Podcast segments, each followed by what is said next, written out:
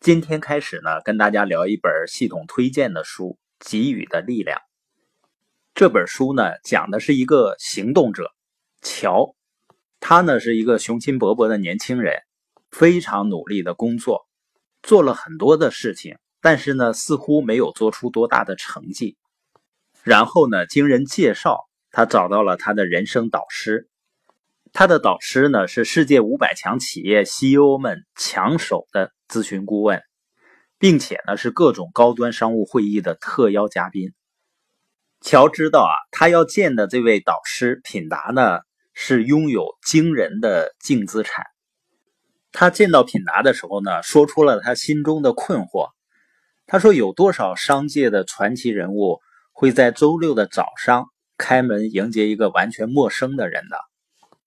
品达说：“啊，事实上呢，成功的人经常是这样的，尤其是那些非常成功的人，他们越是成功，就越愿意和别人分享他们成功的秘密。”品达接着说：“呢，有一次我和拉里金同台演讲，你知道吗？他是电视台访谈节目的主持人。当时我想啊，他采访过那么多著名的商界成功人士和政界有权势的人。”我干脆用他的经验来验证一下我的观察。于是我问他：“拉里，上你节目的客人真的和他们看上去一样友善吗？包括那些真正的超级明星？”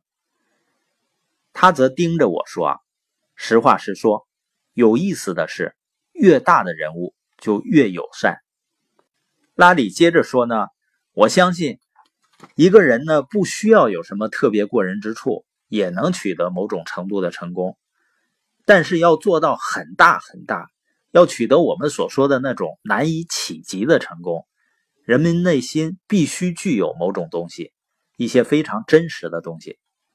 说到这儿呢，助理雷切尔呢过来给他们斟咖啡。品达说啊，我赌有一天呢，雷切尔的咖啡会闻名世界的。他确实很特别，他只跟我们待了大约一年。但我想他很快会离开我们的，因为我一直鼓励他去开一家咖啡连锁店。他的咖啡太好了，不和人们分享都不行。乔把身子侧过来，用一种神秘兮兮的语气说：“啊，我知道你的意思。假如他把自己的咖啡进行工业化生产，他就可以把别人吃掉了。”品达呢放下咖啡杯，跟乔说：“啊，说实话呢，谈到赚钱。”我们是来自于不同的方向。如果我们想继续下去的话呢，我们需要选择面向同样的方向。如果你细心留意一下，你会注意到我说的是分享他的咖啡，而你说的呢是吃掉。你觉得这两个有没有区别啊？接着呢，品达身体微微的向前倾了倾，嘴里轻轻的说：“我跟你分享我的成功秘诀，给予。”乔在等着他往下说，但很显然呢，就这么多了。请您再说一遍。品达就微笑着。乔重复了一句：“给予。”品达很肯定的点点头。这就是你成功的秘诀。你成功的秘诀就是给予。确实是这样。品达回答说：“是不是太简单了？大多数人都像你一样反应的。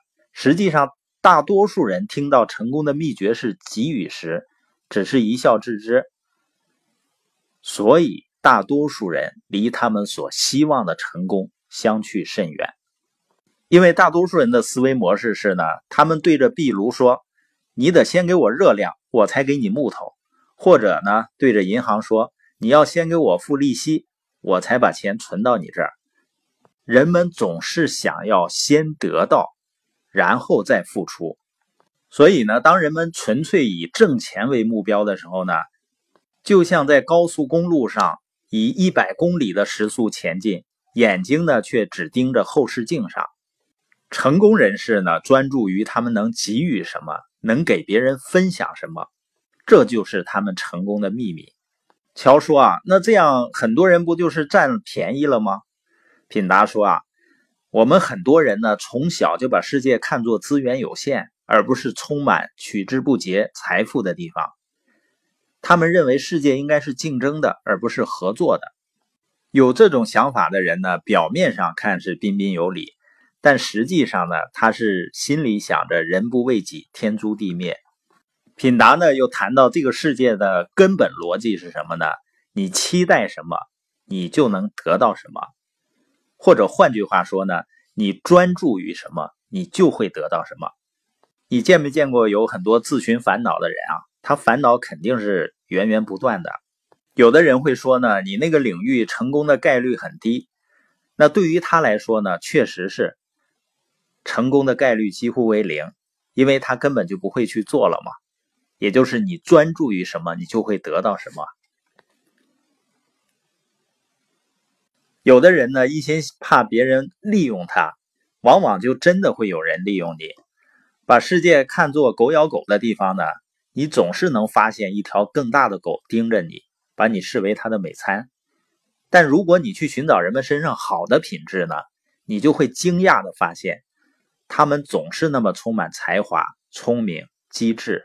善解人意和慷慨，最终呢，也就是说，你期待世界怎么对待你，世界呢，多多少少就是这样对待你的。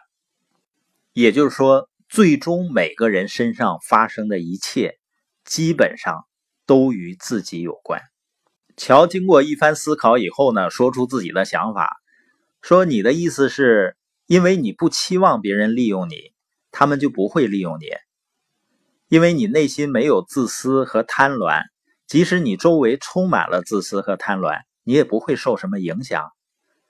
这时呢，乔灵光一现，他说：“就像自身有一个健康的免疫系统那样，即使四周有病菌，但你却不会感染。”品达接着说：“呢，如果你答应我一个条件，我会找别人来跟你聊成功的五大终极法则。”什么条件呢？就是你必须要同意，要亲身践行，来检验每一条法则，不只是思考，也不只限于说教，而是在生活中充分的应用它们，还必须做到呢。从你学到他们的第一天起，就立刻应用这些法则。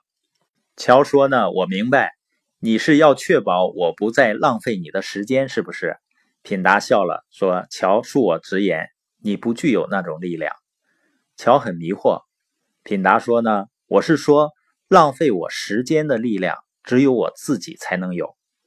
告诉你实话，那也是我很早之前就已改正的一个坏毛病。